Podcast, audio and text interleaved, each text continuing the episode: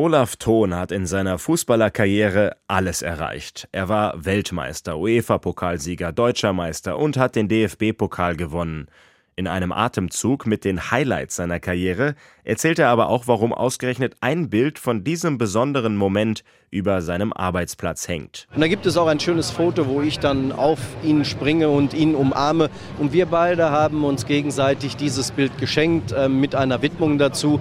Also bei mir steht sie im Büro und bei ihm weiß ich nicht wo, aber ist eine schöne Erinnerung. Eine Erinnerung an den 19. Dezember 1997.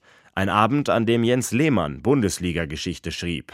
Olaf Thon auf der rechten Seite, hereingegeben. Schuss Möglichkeit, Tor! Tor! 2 zu 2! Lehmann ist es doch tatsächlich gewesen. Lehmann per Kopf. Es ist nicht möglich. Ich habe dem Johann vorher gesagt, ich gehe auf den langen Pfosten. Und äh, irgendwie kam der Ball dann dahin. Ja, und dann stand ich da. Dann war es auch nicht mehr schwer. Ein ganz einfaches Tor per Kopf für Schalke in Dortmund. Jens Lehmann erinnert sich an den Fangesang-Knaller im Winter 1997. Es gab damals, weil ich nicht das erste Mal nach vorne gegangen bin und äh, auch schon mal Glück hatte, dass ich einige Tore vorbereitet habe, gab es so einen äh, Gesang unter den Fans, Lehmann in den Sturm. Und als er in die Kabine kam, haben die Mitspieler das halt gesungen. Nicht nur die Mitspieler, auch die Fans. Lehmann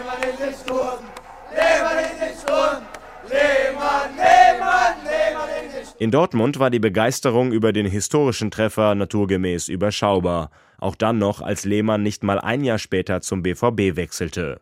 Stefan Reuter, bei Lehmanns Kopfballtor der Abwehrchef bei den Borussen und später Mannschaftskamerad, nahm es sportlich. Jens, ich habe ja dann jahrelang mit ihm zusammengespielt, äh, zusammenspielen dürfen, überragender Torhüter, aber da hat er mal seine Gefahr im Strafraum unter Beweis gestellt und ähm, wir hatten Mitte der 90er einfach eine tolle Truppe in Dortmund, von daher die ein oder andere Niederlage können wir da verschmerzen. Spätestens hier sei aber mal die Frage erlaubt, warum ist Jens Lehmann bei so einem Torriecher eigentlich nicht direkt Stürmer geworden? Ja, das habe ich, hab ich eigentlich während meiner gesamten Karriere immer mal wieder gedacht, aber irgendwann war es dann zu spät, das zu verwirklichen. Als ein Stürmer, der ein Tor macht, wäre er vermutlich auch nie in die Bundesliga-Geschichte eingegangen.